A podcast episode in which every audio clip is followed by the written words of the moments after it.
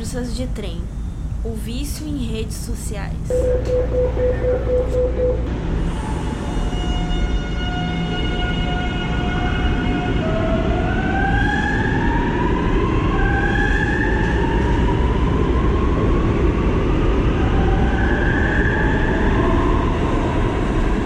Fala Mosquitinho, como é que tá? E aí, Cássio? Tudo certo? Feliz ano novo, né, cara? A gente não se encontrou Verdade. aqui, né, nesse ano novo. Aham. Esperamos que esse ano seja um pouco menos caótico que o ano que passou, mas já, mas já começou, já começou tendo uma posse meio, meio sem graça, né, nos Estados Unidos, sem o o presidente Trump reconhecer o seu rival como o ganhador das eleições. Pois é, meu. É, é um ano. Mas é um de esperança, né, meu? Porque apesar de, de isso acontecer, isso é passado já, né? O cara. A gente já tem um, um presidente novo lá e, É, e mudança lá, a gente sabe que a cultura brasileira, né, acaba pegando muito de lá, então. A chance de a gente ter um respingo aí para as próximas eleições do Brasil, eh, de um pouco de bom senso, né, em escolher um presidente, isso é grande, né? é, e tipo aquela uma coisa, né?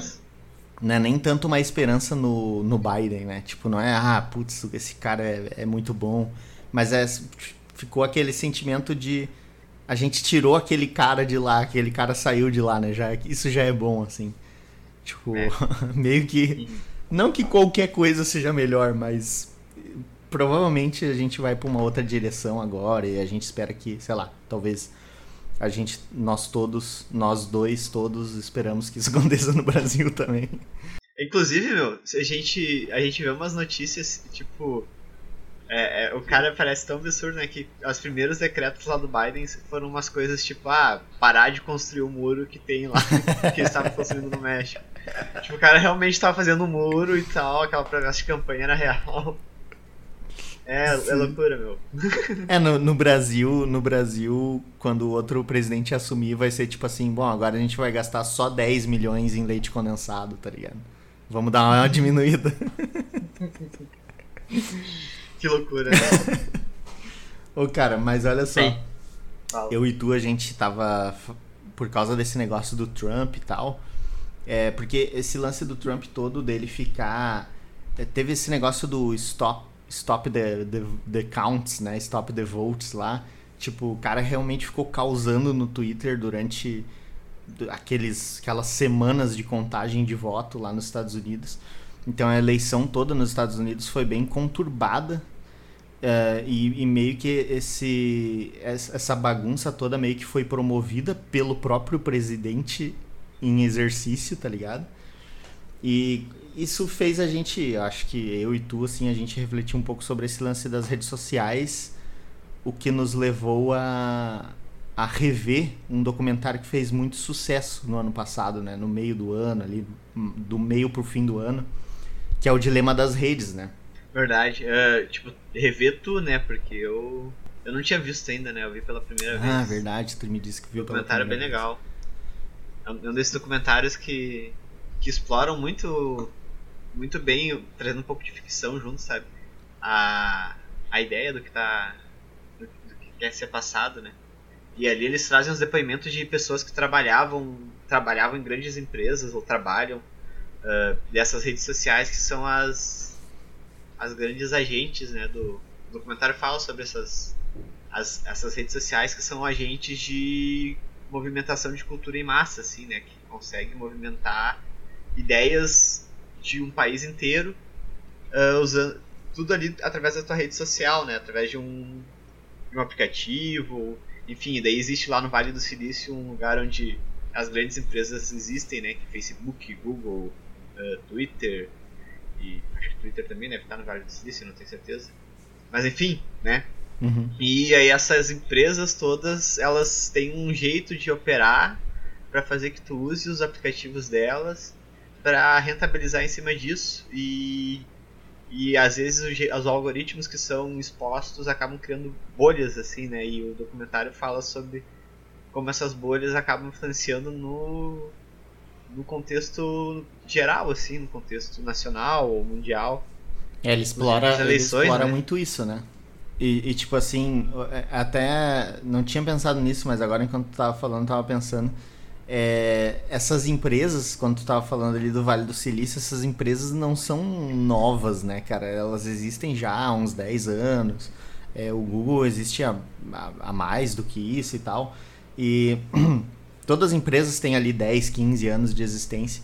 Só que é como se agora a gente começasse já a ver na prática o quanto que essas o quanto que essas ferramentas e a evolução do algoritmo delas foram alterando a nossa sociedade, né? Tipo, mexendo realmente na, no comportamento das pessoas e tal, comportamento social das pessoas, né?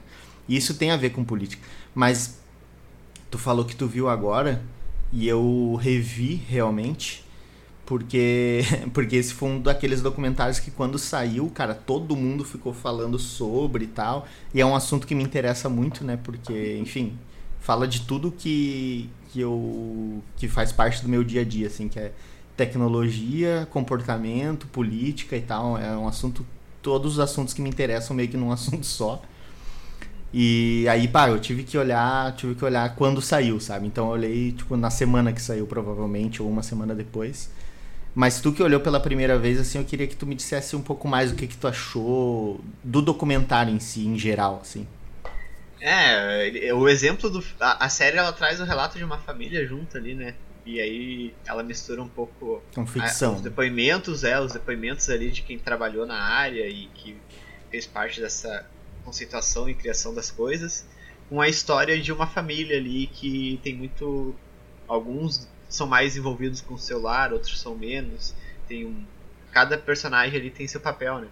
E aí, tipo, a, a série traz e, e, mostra, por exemplo, do ponto de vista do menino ali, uh, que ele começa a ficar meio depressivo, ele começa a usar mais a rede social e a rede social começa a apontar mais coisas para ele que tem relação com isso. E aí quando ele tá olhando do, uh, anúncio de arma e tá indo nos protestos. Eles fazem, um assim. eles fazem um desafio deles tentarem parar de usar um tempo e não dá muito certo, eles não se aguentam muito é, sem. Eles né? são realmente viciados. Né? E, tudo isso contextualiza bem com, com essa ideia de que realmente esse, esses aplicativos que a gente usa de rede social, de fato, criam, conseguem implantar ideias na nossa cabeça, né? Conseguem nos conduzir de acordo, claro, reforçar ideias, né? Mas porque a gente está alimentando ele, mas publicidade faz a gente querer ficar nele, né? E a gente fica olhando coisa coisa ali. E a série traz bem isso, acho. É, eles, eles trazem. Eles tra... Como são pessoas que nem tu falou que já trabalharam, né? Em, cargos muito importantes até, né? Tipo, fundamentais. Uh, eles meio que apresentam uma. Eles meio que apresentam uma, uma equação, assim, tipo tem, tem isso, eles oferecem que as pessoas socializem, mas ao mesmo tempo eles têm que ganhar dinheiro. Para eles ganhar dinheiro, eles ganham dinheiro através da publicidade. E isso já no começo do documentário eles explicam mais ou menos como funciona e que isso meio que é um ciclo vicioso também do negócio deles, né? Tipo, muitos eles falam isso muitas vezes no, no documentário que o modelo de negócio deles é problemático porque para eles é sempre melhor que as pessoas fiquem cada vez mais viciadas, cada vez mais consumindo as mesmas coisas, tipo, reafirmando as coisas que elas acreditam que isso também é um problema social, né? Sim, e inclusive um dos um dos homens que tem depoimento ali, né, é o, um designer ético. Ele, ele era designer ético das empresas tipo da Google, né? E aí ele trabalhava ali no setor do Gmail e a preocupação dele era fazer com que as pessoas usassem usassem e-mail. E ele começou a perceber o quão, o quão realmente não era benéfico isso, porque ele trocava ideia com qualquer pessoa da Google. Ele fez um e-mail até, o documentário relata que ele, ele relata no documentário que ele fez um e-mail, mandou para todos os funcionários, todo mundo ficou tipo, ah, uh, nosso trabalho realmente é fazer com que nossos filhos e as pessoas com quem a gente tem contato fiquem cada vez mais no celular em vez de estar com a gente né? Não é uma coisa legal, mas é o trabalho deles. Isso virou um murmúrio e depois morreu, assim, sabe? E esse cara, ele meio que. Ele que faz depois. Ele que faz palestra e troca umas. É que né, expõe muito isso da questão ética. Que é o papel ético das redes sociais, sabe? Acho isso bem. É, se, se, se é quem eu tô lembrando, assim, na minha cabeça. Ele, esse cara é meio que o principal até, né? Ele é um dos caras que mais questiona essa questão de Tipo, qual é o papel ético, afinal de contas, das redes sociais e tal. E, e eu acho muito legal o posicionamento dele. Realmente foi de uma pessoa que que estava trabalhando lá e estava trabalhando meio que para montar essa roda, mas lá pelas tantas. Acho que ele saiu em 2012, tipo, já faz bastante tempo. Mas já naquela época ele parou e pensou, tipo, bah, a gente. Eu não quero continuar trabalhando para isso, né? Ele, ele, quase todo mundo que dá depoimento ali meio que passou por um dilema ético no seu próprio trabalho, né? Tinha um cara de dread, né? Que era, acho que o cara era mais. Esse é o mais radical, mais radical, assim, é. Às vezes quando ele falava eu ficava, cara, mas parece meio absurdo o que tu tá falando. E é, é isso que eu tava te dizendo até, tipo, que o cara se afasta e o cara pensa, não, mas realmente não é tão absurdo. Que é esse negócio de, tipo, de fato tu te vicia no, no sabe, de fato existe um porque o documentário fala de um ponto de vista psicológico que tu consegue manipular as pessoas cognitivo, fato, né? É, e exato, e até que tipo libera dopamina e libera enfim, coisas que te viciam mesmo, né? Então tu fica viciado de fato no celular. Tipo, tu, tu por exemplo, tu se sente viciado assim porque eu, eu, tipo, o documentário traz muito isso, e aí, quando os caras falam, parece que eles estão forçando, principalmente os caras de dread, parece que ele tá forçando é. a barra, sabe? É, Só que eu não sei, olhando assim de longe, eu me sinto às vezes meio viciado, não sei o que, que tu acha disso. É, eu não sei. É, é, tipo assim, é, só pra lembrar, esse cara de dread foi o que escreveu um livro que é Ah, apague suas redes sociais. 10 motivos para você apagar suas redes sociais agora e tal. Eu até tenho vontade esse de ler esse livro, sabe? Cara, eu, tipo assim, eu diria, a princípio, eu tive uma meio que a mesma impressão que tu, que às vezes algumas coisas são muito. Porque o, o documentário ele tem uma carga meio trágica, né? Ele é um documentário meio dramático, assim. Tipo, parece que realmente está acontecendo apocalipse diretamente por causa das redes sociais. É, e aí, trazendo isso para a realidade, tipo, para minha realidade, eu não me considero viciado, tipo, nas redes sociais, sabe? Eu não trago isso tanto pro meu lado pessoal. Mas eu acho que é porque eu, desde muito cedo, cuidei disso, eu acho, sabe? Tipo assim, eu sempre me policiei para não ficar, tipo, com a cara colada no celular, ou então. Tipo, quando eu comecei. O que mais me aconteceu, assim, mais um relato pessoal mesmo. O que mais me aconteceu desde o Orkut, cara, era ficar puto com umas coisas, sabe? É tipo, tu vê Pô, tu viu uma coisa escrita, alguém escrevendo alguma coisa, ou tu viu alguém falando, dando uma opinião sobre alguma coisa. Às vezes uma pessoa que tu gosta ou considera e tal, e a pessoa, através daquilo, da, da tela do computador, a pessoa te deixou. acabou com o teu dia, sabe? Isso eu acho que é, é, é nisso aí que eu, desde, desde muito cedo, eu acho que eu vi um poder nisso que é um poder perigoso, sabe? Que é de realmente, tipo, pô, eu tô vivendo, tô aqui trabalhando e daqui a pouco eu abro o Facebook, eu vou ler uma coisa que uma tia minha escreveu e aquilo dali vai estragar minha manhã. É, é não pode, não, o meu dia a dia não pode ter isso tão facilmente assim, sabe? Não, eu não posso estragar o meu humor tão facilmente. Então eu sempre tentei, eu sempre tive uma relação muito muito dúbia assim com, com rede social, tipo, porque eu acho eu gosto, eu ainda uso hoje, tipo, eu não tenho mais Facebook, mas eu tenho Instagram, por exemplo. É, de vez em quando eu dou uma olhada no Twitter, mas não consigo ficar muito. Mas tipo assim, eu, eu gosto, eu acho que é legal tu consumir aquele conteúdo, mas eu sempre tento manter um distanciamento, já, já, já sempre uso meio com medo, tá ligado? E, e eu aí eu queria te fazer uma outra pergunta aproveitando essa pergunta, mas se tu quiser comentar alguma coisa da, do que eu te falei. Mas eu, eu tipo assim, eu acho que eu, eu diria que eu não sou viciado porque eu sempre consumi conscientemente, entendeu? Tá, mas amanhã quando tu vai no banheiro, assim, tu. Não, não, eu acordo. eu acordo já, já olho o celular de, na primeira coisa que eu faço. Né? tá. é verdade. Só pra gente botar uma, uma linha, né? Porque eu acho sim, que é. Não, não, eu não, mas eu não, tô, assim. eu não tô querendo pagar de. Mas eu entendi o. De bom senso, tu, assim, tá ligado? O que, é, o que, o que tu quer dizer é, tipo, pelo que eu entendi é que né, tu tem um, um senso crítico, né? Tu, tu é, há muito tempo já, entendeu? Tu... Há muito. É, isso, isso na verdade é bem legal de dizer, assim. Eu, eu tenho um senso crítico. E, e aí, o, o, problema é que eu acho que um documentário que nem esse, ele tenta trazer esse senso crítico para as pessoas, entendeu? Porque as pessoas usam as redes sociais de uma forma muito passiva. Às vezes elas não. Sabe essa coisa de tipo assim. O Instagram tem uma ferramenta ali que ele, ele mede quanto tempo tu ficou no Instagram. É claro que essa ferramenta é meio escondida, né? Porque eles não querem te entregar essa informação na tua cara. Mas tem gente que olha aquilo dali e se choca, sabe? Putz, eu passei tantas horas no Instagram, passo tantas horas no Instagram por dia.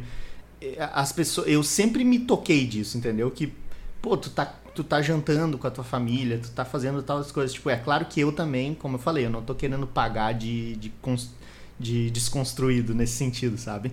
às vezes eu também fico com a cara no celular e também perco a noção do que está acontecendo em volta. Mas eu sempre me liguei de que isso pode acontecer, então isso já me deu um distanciamento, sabe? Acho que também pelo cara trabalhar com, né, eu sou programador e tal. É que nem tu também tu, tu é formado em design, então tipo assim, também sabe que as coisas são desenhadas para te pegar psicologicamente, cognitivamente e tal.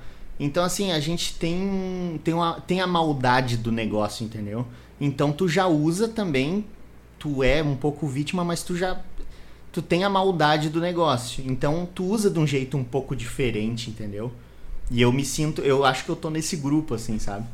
Claro, tem isso que tu falou de o cara não fuçar, assim, de, de tentar se policiar para não ficar olhando as coisas, mas até de tu usar, né, do teu gosto, né? Eu gosto de olhar coisa para moto, eu gosto de olhar coisa de design, eu gosto de olhar. Enfim, tu procura assuntos que tu gosta, né? E aí tu começa a seguir isso, então tu, teu feed acaba sendo mais disso, assim. Mas é curioso porque, mesmo que tu siga isso, no meio tem a, as pessoas que tu segue, né? E as pessoas que tu segue é que são a tua bolha, assim, né? Que, porque daí elas vão postar um negócio de política e e tu vai, vai parar para olhar mais um negócio específico, né? Então tu vai acabar olhando sempre mais aquele negócio específico. Por mais que tu pesquise outras coisas, aquilo vai estar tá competindo é. com isso, né? Mas o cara vai traçando estratégias, né? Uma, uma coisa que eu fiz é seguir, tipo, vários deputados, assim, para não ficar, né? Não ficar recebendo notícias só de um lado, assim, sabe? Sim. Mas é esquisito, né? Daqui a pouco os caras estão medindo lá, né? Ah, quantos, quantos seguidores o Bolsonaro tem no Facebook, né? Eu tô lá no meio, mas não que eu não, mas isso não quer né? dizer. Só pra me informar, né? É, eu acho. Mas é uma medida que se usa, né? Às vezes. Sim. Mas. Enfim. Nossa, eu nunca tinha pensado por esse lado. oh, oh, o cara é muito popular, ele tem, olha quantos seguidores ele tem aí, tu tá lá no meio. Mas, oh, cara, oh, mas assim, meio parecido com o que tu me perguntou também, ia te perguntar. É, eu tenho uma pergunta baseada também num negócio que eu tava pensando. Tu tem alguma, tu sente alguma dificuldade em postar nas redes sociais? Porque eu acho que essa é um pouco da nuance que o documentário não explora. Eu acho que o documentário não explora algumas coisas que ele poderia falar mais, sabe? Mas uma das nuances são essa, né? Tipo assim, tu Tu, tu sente alguma dificuldade, alguma trava em postar coisas, por exemplo? Não sei quais redes sociais que tu mais usa hoje, mas tu mais consome o conteúdo que tem nelas e quando tu tem que postar alguma coisa assim, tu posta com frequência, tu é viciado também em postar? Ou, tipo, como é que é essa tua relação assim com tu gerando um conteúdo para a plataforma? Falando de mim, assim, eu me sinto quase que. A gente sempre, quando é mais novo, a gente fala o tiozão, né? Que é a pessoa que tem mais idade, assim, tem mais dificuldade de mexer em umas tecnologias mais novas. E a gente já está sentindo isso um pouco no. né, porque a, algumas tecnologias vêm surgindo e a gente já está ficando velho, né? Sim, porque eu e tu a gente isso não faz dancinha no TikTok, né, por exemplo. É, TikTok é um aplicativo que eu não tenho no celular, mas eu sei que o próprio documentário fala, né, que tem jovens que não ficam sem TikTok, né, que Deus o livre de desinstalar o TikTok no celular. É uma coisa que não faz parte do meu e eu às vezes me sinto tiozão, assim, até na questão de postar, porque. Ah, é, é, sei lá, tu fica ali querendo. não quer expressar tua opinião e, e, e né, receber nenhuma informação de crítica e ao mesmo tempo tu não quer ficar expondo muito a tua vida, assim. O Instagram tem um, uma plataforma, tem um sistema legal que tu consegue tipo, adicionar as pessoas que tu quer que sejam teus melhores amigos e vejam tuas ah, postagens ah, e tal, né? Tu consegue expor, Mas... tu consegue fazer stories para um grupo seleto de amigos, né? É, exato. Sim. Mas eu tenho dificuldade até hoje. Eu tu tem, sinto... tu sente... Até, até pra usar, tem, o pessoal usa vários filtrinhos, fazem várias formas de gravação diferentes. Eu, eu não sei mexer muito naquilo. Nunca me interessei também muito em, em fuçar, sabe, nessas, Mas, mas- Isso, dá legal, isso é legal, né? Não, não, eu é- acho legal. é, eu, tô gostando, eu postam tô gostando porque tu, tipo, tu tá falando mais ou menos o que eu penso também. Mas, tipo assim, tu não. E, e- e tu sente vontade, tu gostaria, tipo, tu sente assim, às vezes, que, ah, eu gostaria de chegar aqui e postar com mais facilidade, sei lá. Não, eu sinto mais vontade da. De, de ver as pessoas mesmo. Ainda mais agora nessa pandemia, né? Às vezes eu, eu uso mais porque é uma- um jeito de tu, tu ter algum tipo de. passar algum tipo de informação pros teus amigos, né? De como tá a tua vida e tal, né? Sim. E na pandemia tu não vê ninguém, então às vezes tu conversa com um, com o outro, mas tu não conversa com todo mundo, né? Ali tu pega, posta, todo mundo vê, né? Mas acho que depois que passar essa pandemia, acho que eu me sinto uma pessoa mais livre, assim, pelo menos de, de postar, sabe? Acho que eu sou mais de postar conteúdos, tipo, compartilhar Compartilhar. uma notícia que eu li. um- Eu Uhum. fazia isso antes no Facebook bastante, mas eu parei porque eu vi que as pessoas não fazem mais muito isso no Tu Facebook. tá no Quem Facebook. faz é chato. tô, tô. E quem faz isso normalmente é alguém chato, né? Que Ah, que, tipo, tu- que quer convencer a pessoa daquele assunto que ela tá compartilhando. Mas é, Eu cara, parei um pouco de fazer isso. eu, tipo, eu, eu acho isso muito. Eu acho isso uma coisa em mim muito engraçada, assim, porque toda vez, tipo, tu, tu me segue no Instagram. Toda vez que eu posto alguma coisa no Instagram, eu estou me esforçando imensamente pra postar, tá ligado? Isso não faz sentido, cara, mas tipo, eu quero estar lá, eu quero, eu quero, entendeu? Tipo, eu quero postar. Eu quero ter uma coisa legal, às vezes tenho uma ideia de fazer uma coisa e tal, eu queria compartilhar aquilo. Mas acontecia, aconteceu comigo, tipo, talvez tenha acontecido contigo também, pelo que tu falou. Tipo, às vezes eu, ah, eu escrevi alguma coisa no, no Facebook, né? Quando eu, eu, bah, eu usei Facebook ali em 2013, 2014, eu usava muito Facebook. Facebook era o tempo inteiro na internet era o Facebook, né? Tinha muitas ferramentas diferentes e tal. E eu, às vezes, que eu parei pra escrever alguma coisa, tipo, pra dar a minha opinião, porque eu queria, porque eu sentia que eu queria, ou então que, tipo, eu não tinha medo de alguém comentar alguma coisa criticando seriamente o que eu tava falando. Mas aquela coisa, tipo assim, tu escreve uma coisa e nenhum dos feedback que tu recebe é do tipo que tu queria, sabe? Tipo, às vezes tu queria que alguém comentando alguma coisa interessante ou te discordando cordialmente de ti, mas, tipo, normalmente era, um, era gente respondendo palhaçada ou então ou xingando, ou dizendo, é, isso aí, arrasou e tal. E, tipo, não é esse tipo de conteúdo que tu queria ter o feedback, sabe? Então, acabou que postar na rede social pra mim, e eu converso muito isso com, com a Nath, porque, porque ela, ela posta muito no Instagram, assim, com uma maior liberdade do mundo, assim, eu acho bem interessante, porque é totalmente diferente de mim. Eu sou totalmente travado nesse sentido. E, tipo assim, muito, isso, esse, essa experiência com o Facebook eu acho que me deu um, uma traumatizada, porque é é, me, me frustrou, digamos assim. Porque parece que tudo que eu vou postar, as pessoas não vão entender o que, que eu tô querendo com aquilo, e aí não vai, tipo. Acaba que, uma, acaba que o lugar que eu mais posto diariamente são em grupos de, de WhatsApp. Porque em gru- é verdade. Porque em grupos de WhatsApp eu tô falando com um número muito limitado de pessoas que eu conheço exatamente qual é a vibe daquele grupo ali, entendeu?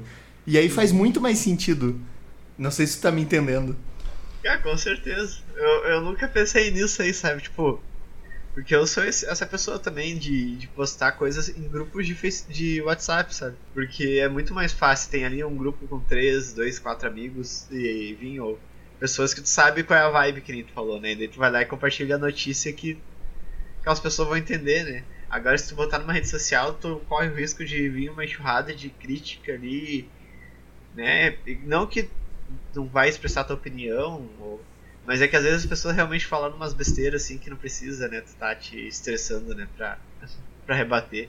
Então é muito mais fácil tu compartilhar ali no, no grupo do WhatsApp, né? É. às vezes as pessoas falavam, né? A tia do grupo do WhatsApp lá, mas é tipo isso, né? Gente Não, é e o- até a gente é tipo os tio do WhatsApp agora. Pelo menos a gente não. É, daqui a pouco uns GIF, né? Uns bom dia. Acho que eu já mandei já isso, na real. GIFs, GIFs brilhosos, bom dia e tal. Bom dia, grupo, boa segunda-feira. Aí, tipo assim. Mas até coisa de humor, né, cara? Tipo. Às Mas eu vezes. tenho grupo que eu faço isso. bom dia, galera. Não, de, às vezes, às vezes dá Ah, vontade de tu dar um bom dia pra alguém. É, exatamente. Às vezes tu te sente assim, tipo, putz, Mas com é vontade de dar é um bom vibe dia pra alguém, tá grupo. ligado? É. Eu acho que a gente tá ficando velho de verdade, cara. Aham. É, na real, o- o- quando tu tá no grupo da família que tem aquele tio lá que dá um bom dia, assim e tal, essa é ele acha que a vibe do grupo é essa, por isso que ele vai lá e dá bom dia, né? Exatamente. Mas, é não, mesma não, não, não, mas coisa, um né? grupo de família, a vibe é essa, é dar bom dia. É, é dar bom dia, claro. A minha, mãe, a minha mãe também dá bom dia no grupo da família, mas ela tá certa, o grupo da família é pra isso. É. É muito melhor do que ela ir no Facebook e dar bom dia, não faz sentido. Mas- isso mas- me lembra que tem vários memes, né, desse sentido, né? De, Sim. tipo, comentar as pessoas que postaram uma coisa não. Às vezes tem um um meme, uma imagem que é muito. que eu sinto que é muito o meu humor e o humor de alguns amigos meus, entendeu? E aí, tipo, não faz sentido eu compartilhar isso no Facebook onde tá o meu tio me seguindo, tá ligado? Isso é muito diferente, assim. Então, tipo, é realmente esse, esse lance de tu ter ali, tipo, grupos com pessoas, personas diferentes, assim, facilitou muito a minha vida. Eu me expresso muito mais no WhatsApp hoje do que em qualquer rede social, cara. É interessante isso. Mas isso, eu acho que esse, trau esse fato de não postar. Ah, isso que eu, eu queria chegar nesse ponto aqui, ó. O fato de eu não postar muito nas redes sociais também eu acho que me mantém menos viciado. Porque quando tu posta uma coisa na rede social, tu começa a automaticamente receber notificação de gente que curtiu e que comentou e tal, entendeu? E isso, esse lance de tu pegar o celular pra ver quantas pessoas estão tá notificando ali toda hora, putz, isso daí é dopamina pura, tá ligado? É totalmente o vício cognitivo, assim, psicológico que eles falam no documentário. Sim, e inclusive eles trazem isso com aquele guri, né? Porque o guri é o alvo principal, assim, do. Pra te entender um pouco da influência, né? Porque ele dá um. Ele tem uma relação ali com uma menina e tal, que tem uns likes, e daí do nada ele vê que ela não. cu- Ele acha que ela tá curtindo ele. E é exatamente isso, né? De ele ver ali, trocar o WhatsApp, né? O, a postagem, ele olhar ali a notificação e tal. E aí no fim aquilo não é. E aí ele se frustra bastante, né? E a frustração dele ele começa a olhar esse negócio de arma, enfim, vai pra esse caminho meio. É, ele começa a ficar deprimido e da depressão ele começa a se engajar politicamente, digamos assim, né? É, eu acho que eu também me livro disso, assim, porque eu gosto mais de, de ver, assim, do que. Eu não posto muita coisa, não. E eu, eu, o, que, o que me pega mais, na real, é meus aplicativos de, de notícia, assim, sabe? O G1 e o, e o da Gaúcha. Porque eles, é, o tempo todo eles ficam mandando notificação e daí chega elas e o cara fica olhando ali. Uhum. E aquilo dali parece que às vezes eu fico, tipo, só. O celular tá perto, eu clico só pra ver se tem alguma, sabe? Alguma Sim. notícia nova e tal. Sim. Então. Mas é o. O documentário fala disso, né? Que o, aparelho ele é pensado e cada vez mais se pensa no que, quando se cria aplicativo pra te ter esse desejo, né? Então, essas notícias elas não vêm vibrando ali no teu celular à toa, né? Numa notificação com uma chamadinha de um texto que te atrai, né? Elas vêm porque elas, cada vez que tu usa, tu quer. Tu fica mais com desejo de usar de novo, né? Nossa, cara, É isso, louco isso que pra uma pessoa que É tem químico, né? dificuldade de foco, assim, que nem eu e, e tu, provavelmente, isso é uma desgraça, né, cara? Porque, putz, tira. Às vezes tira totalmente do que tu tá fazendo e quando tu vê, tu, tipo. Ah, o Marcos Mion saiu da Record. Quando tu vê, tu tá, tá 40 minutos fazendo outra coisa, tá ligado? Que não é o que tu tava fazendo antes. Sabe? Sim, porque daí tu vai ler do Marcos Mion, tu cai na fazenda e começa a ler, ler umas notícias inúteis, né? Sim, ô, cara, quando. quando o Bolsonaro tomou a facada, eu acordava todo dia de manhã e ia olhar se o Bolsonaro não morreu, tá ligado? Porque eu ficava pensando, cara, tava no meio da eleição e eu pensava, cara, se o Bolsonaro morrer na eleição por ter tomado uma facada, nossa, o Brasil vai virar de cabeça pra baixo, tá ligado? E eu ficava com, tipo assim, com essa ansiedade. Eu, tô- eu também tenho notificação de notícia, a única que eu uso é a do próprio Google, né? Que ele manda umas notícias, umas manchetes ali. Uhum. E eu todo dia acordava e bah, já ia olhar no G1 pra ver se ele morreu. É, tipo assim, o cara fica com esse medo, né? Agora com Covid também, vários famosos mais velhos assim morreram também. Tipo, esse negócio de notícia também faz o cara ficar atualizando ali sempre. E às vezes é uma coisa que tira totalmente do foco do que tu tava fazendo. Tira porque às vezes é uma notícia que até te leva pra um outro assunto, né? E quando vê tu tá vendo outro assunto já que não tem nada, nada a ver, né? Exatamente. É. Ou, ou faz tu lembrar de uma coisa e aí tu vai pesquisar, sei lá, enfim. Mas só de tu tocar e isso te chamar a atenção, né? Tu, só de tu querer ver isso no celular já é, um, já é uma distração, né? Tu já perde o foco do que tu tá fazendo. Pensando nesse lado de que talvez o documentário force a barra em algumas coisas, uma, um questionamento que eu, que eu me faço e que eu te faço é o seguinte: no final das contas, tá, a gente está pensando na tecnologia, que é uma coisa que né, tem algoritmos que evoluem e que evoluíram muito, mas no final das contas o grande problema não é um tipo assim não é um problema publicitário, porque se as empresas pagam essas redes para elas terem para atingir as pessoas com publicidade, isso é uma coisa que sempre existiu, por exemplo, com a TV, né? Tipo a TV sempre vi, veiculou os conteúdos não mais que, que tornassem a sociedade melhor, mas ela sempre vinculou conteúdos que vendessem mais e mais. E olhando desse ponto de vista, as redes sociais elas até são mais democráticas, porque qualquer um pode produzir qualquer tipo de conteúdo, e enquanto as TVs eram meia dúzia de canais que é, talvez fosse mais fácil com meia dúzia de canais levar toda a população a pensar a mesma coisa, né? Tipo, e ainda assim eles ganhavam dinheiro para isso. Tu não acha Sim. que não acha que o documentário é um pouco injusto com as redes sociais nesse sentido, porque afinal de contas o, o real problema é a publicidade, isso sempre existiu? É, eu acho, tá, eu, eu acho que assim, o documentário ele fala do ele fala da rede social não tanto nesse sentido de. Claro que fala também nesse sentido da publicidade ali, ser, ser a parte ruim, mas ele ataca muito essa questão do. De, de, que tu precisa se alimentar da publicidade, então tu fica informando conteúdos repetitivos que alimentam uma certa bolha, assim. E a TV, ela vende a publicidade, mas ela vende a publicidade pela. Né, ela tem uma ética, né? Ela, ela vende uma publicidade que passa por um, um certo senso crítico assim de ética assim para que não seja algo eh, maléfico para a sociedade e a rede social não a rede social ela tá ali para ela vai, vai insistir no algoritmo que seja qualquer qualquer informação diferente mesmo que seja negativa assim mesmo que seja ruim para o indivíduo como como si ou para o indivíduo como parte da sociedade ela não se importa com isso a crítica ela é bem em cima desse lance mais mais ético, entendeu? Falta um pouco de, de senso crítico nesse sentido. E hum. o cara fala disso da rede social, né? Então acho que essa é a diferença da TV. O problema é a, mais o jeito que trata a publicidade. Entende? Acho que tá, tá, tá atrelado à publicidade com certeza. Mas aí tu. Aí tu, tu fez eu pensar num negócio agora que assim. A TV, tu falou que a TV tinha.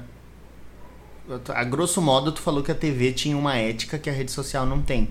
Só que a TV não tem essa ética. Tipo, aqui no Brasil, por exemplo, a TV não tem essa ética porque ela quer.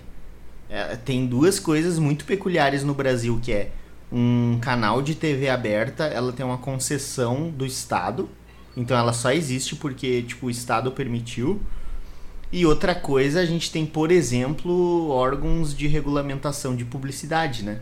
A gente tem o CONAR e tal. Então, por exemplo, não pode fazer propaganda mais de cigarro tu não pode fazer propaganda de cerveja com com tipo hoje em dia também tem é super limitada a propaganda para criança e tal então meio que essa ética ela não se fez sozinha não é ela não é porque os canais de televisão são bons né entende isso tipo assim tem uma regulamentação, regulamentação né por trás tem uma regulamentação estatal por trás inclusive a gente a gente que cresceu nos anos 90 a gente olha para 20 anos, 30 anos atrás, a TV era um absurdo comparado a hoje, né? E tipo, Sim, e, essa ética, o porquê que era. não é nem porque que deixou de ser absurdo, mas por que que era absurdo? Era absurdo porque queria o máximo de audiência possível, tipo, tudo pela audiência, e não levava em consideração o que que. Ah, não levava em consideração muitos valores éticos ou morais, entende? Sim, e a própria, e a própria quem, quem deveria que regulamentar isso também não estava muito preocupado com isso, né? O, o, mundo evoluiu nesse sentido, né? A gente vê que esses problemas que tinham nos anos 90 da TV existiam, mas existiam no mundo todo, né? E, Isso, claro que no Brasil às vezes demora um pouco para as coisas evoluírem, mas, Mas eles evoluiu. mudaram porque a sociedade evoluiu, é. E aí tipo, os órgãos de controle também vão regu- regulamentar isso. Como é o lance do, do cigarro, né, que tu falou. Mas até uma pauta às vezes meio ética, assim, quando, sei lá, esse negócio do, da cerveja, de eles pararem um pouco de usar muito a mulher como objeto sexual ali e, e trabalhar mais um pouco outras informações visuais, né, da cerveja, como a festa e não sei o que, um, né, um negócio mais jovial, assim. Enfim, É, uma, da- uma das coisas que eu lembro bem isso não é uma específica é, que não pode, tu não pode mais ter um mascote, tipo assim, infantilizado pra cerveja. Tipo, antes tinha aquela tartaruguinha da Brahma, lembra? Tipo, hoje em dia tu não pode mais, porque tu não pode. Aquilo não pode ser muito infantilizado, entendeu? Por ser uma Entendi. propaganda de, de álcool, né? Então, tipo Legal. assim. é, tu concorda comigo que a- o canal de televisão que estava ganhando dinheiro com essas empresas, com a publicidade dessas empresas, esse canal de televisão não estava por si só sendo querendo evoluir, querendo ser mais ético. E, e- e essa ética e, e limites a eles foram impostos pelo Estado, né? Sim, isso sim, mas aí tu. Esses são os. a- essa é a TV, né? Que às vezes tem um, um alcance às vezes até meio nacional, assim. Se a gente fala de um canal mais americano, a gente tem um alcance um pouco mais mundial, mas enfim, né? Agora a rede social tem um alcance mundial incrível, né? Meu, pega vários países, né? Então a, o poder de influência delas, deles é, é muito muito maior e eles não têm esse negócio que tu tá falando de ter um, um controle fiscal, um controle estatal, né?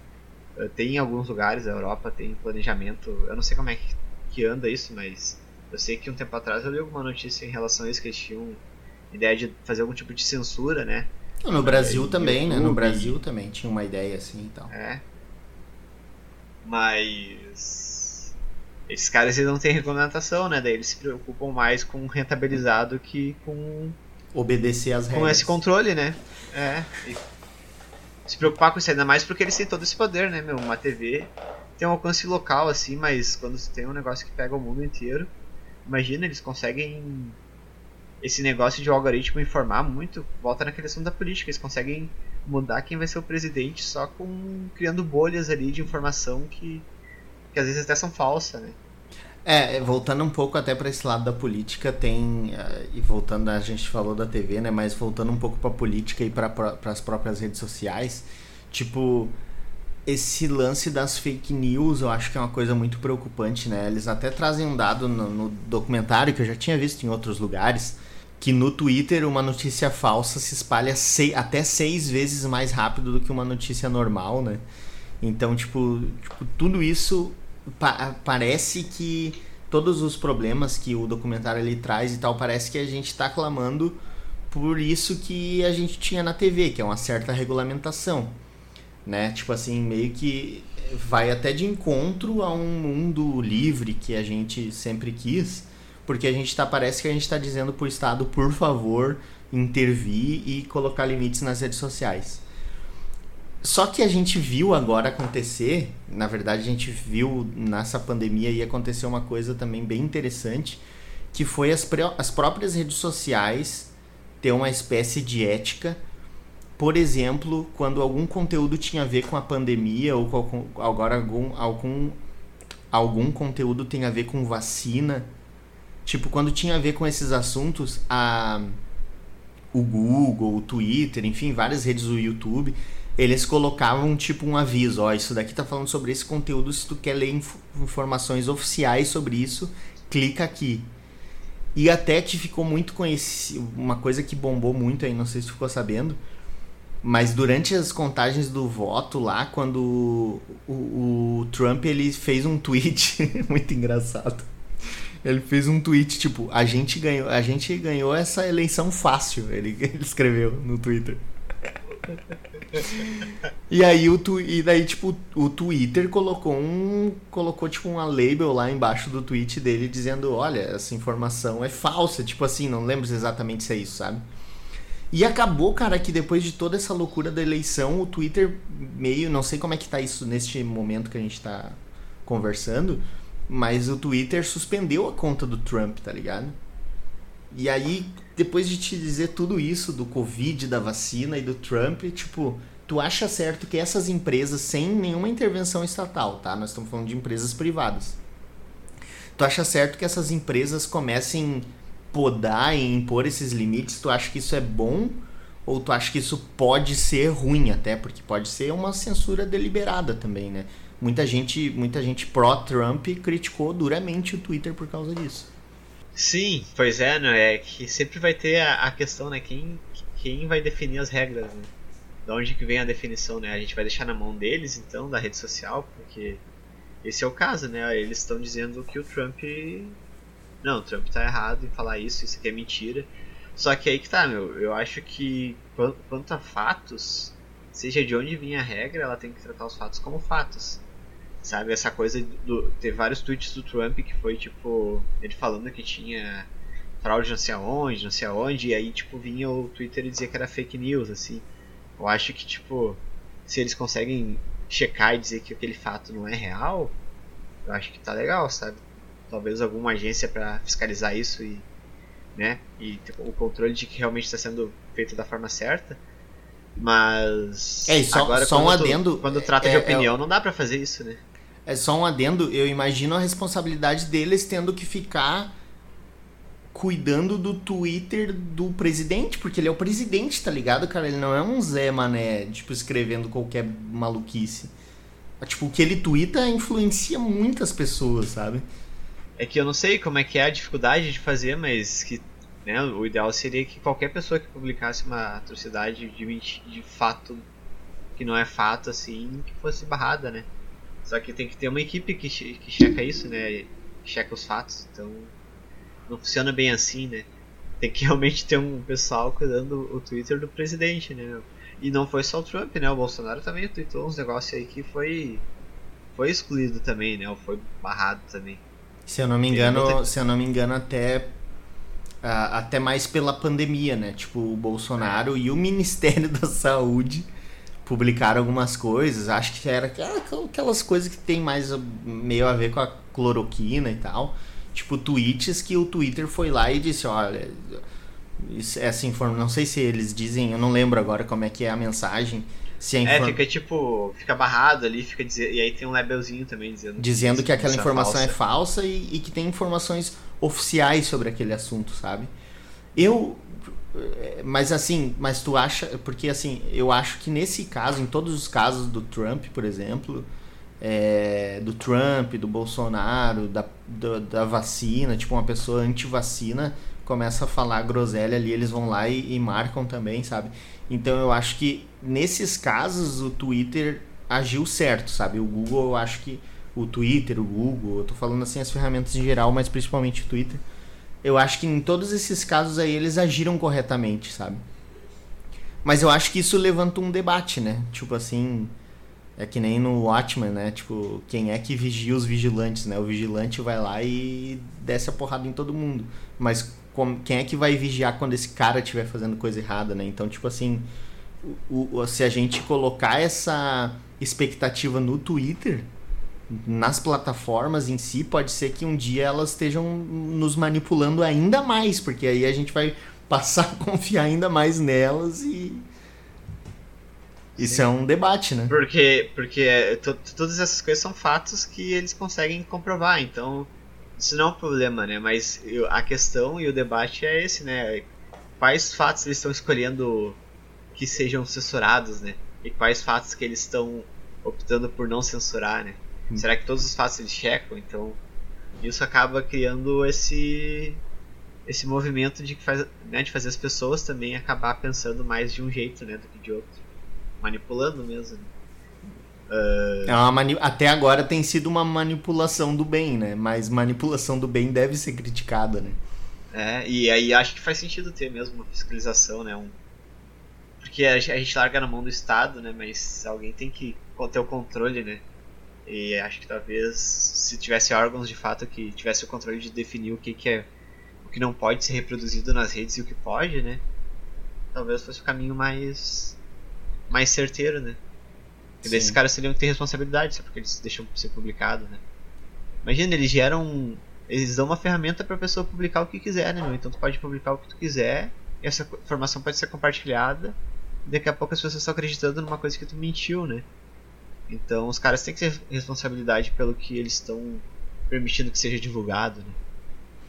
É, eu acho, eu acho que um caminho, um caminho seria tipo assim, é, tentar realmente proibir e impedir que coisas se passando por notícia, tipo mentiras se passando por fato, fosse barrado, né? Tipo, que opinião, as pessoas podem ter as opiniões mais absurdas e talvez todas elas tenham o direito de dar a opinião absurda delas.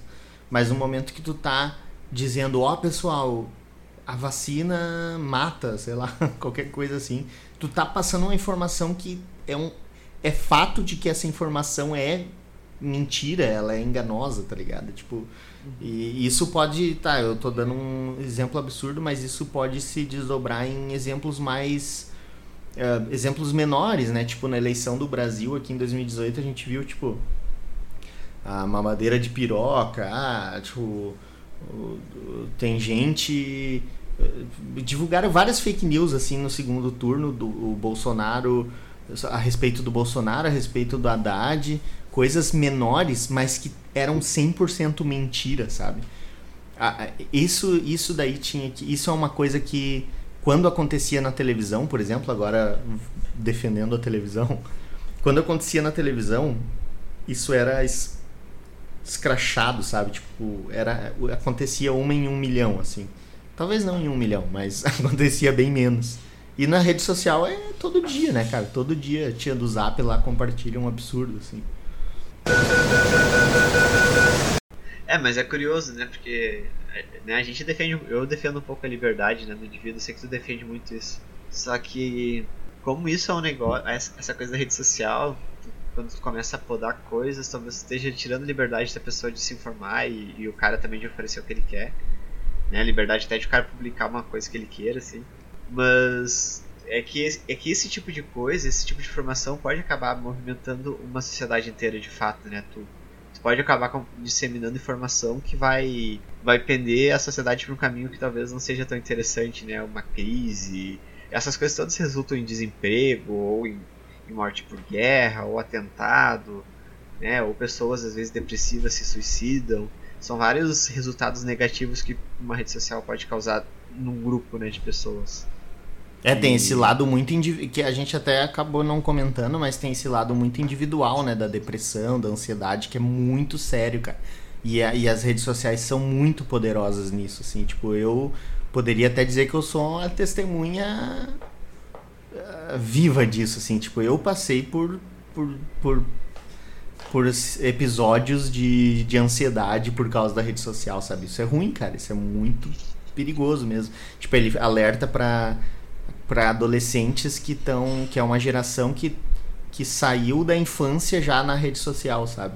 E tipo, o que que isso vai pesar psicologicamente nessas, nesses adolescentes e tal, né? Mas uma coisa que o, o cara de dread lá, que tu, ah, tu ficou tri preconceituoso com o cara, não gostou dele só porque ele usa dread e tal.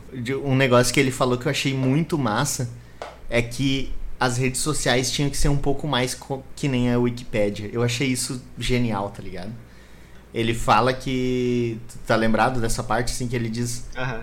que, ah, quando, quando tu e outra pessoa entram na Wikipedia, elas veem a mesma coisa, elas não veem o conteúdo daquela plataforma se modificando para tua persona, entendeu? Ela é, é a mesma coisa para todo mundo. E tipo, as redes sociais talvez tinham que ser um pouco mais disso, né? Tipo, tu ser um conteúdo mais uniforme para que não, não crie essas bolhas e todos os problemas aí que a gente já falou. Mas aí eu queria te perguntar, pra gente ir acabando já porque a gente tá chegando como é que tu acha pessoalmente, na tua cabeça, que as redes sociais poderiam ser uma ferramenta para o mundo ser melhor, assim? Talvez um pouco na contramão do que o documentário falou. É, que eu acho que a, a, a grande crítica do documentário é que é aí que tá, eu acho que o documentário ele aponta um problema, né? Então, se ele aponta um problema, ele acaba sendo um pouco o pontapé inicial pra gente tentar encontrar uma solução, né? eu não vejo como. Eu acho que esse negócio que ele deu o exemplo do Wikipedia faz muito sentido para mim de tu não personificar, né? Porque ele dá o exemplo do Facebook, ele fala que se tu pega as duas pessoas que têm os mesmos gostos e fazem as mesmas coisas, fazem parte do mesmo grupo de amigos, cada uma vai ter um Facebook totalmente diferente.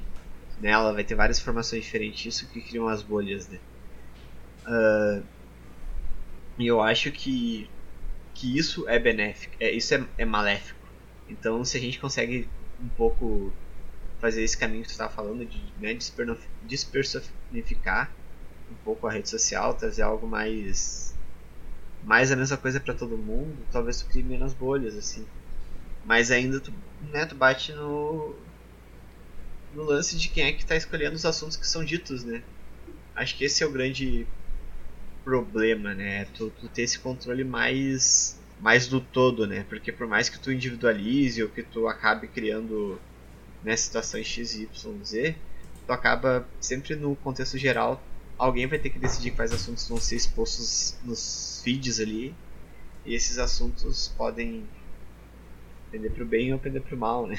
É, acho que o documentário traz esse termo. Né? É, eu, eu responderia isso na mesma linha que tu, assim, cara. Eu acho que esse exemplo da Wikipedia é muito bom.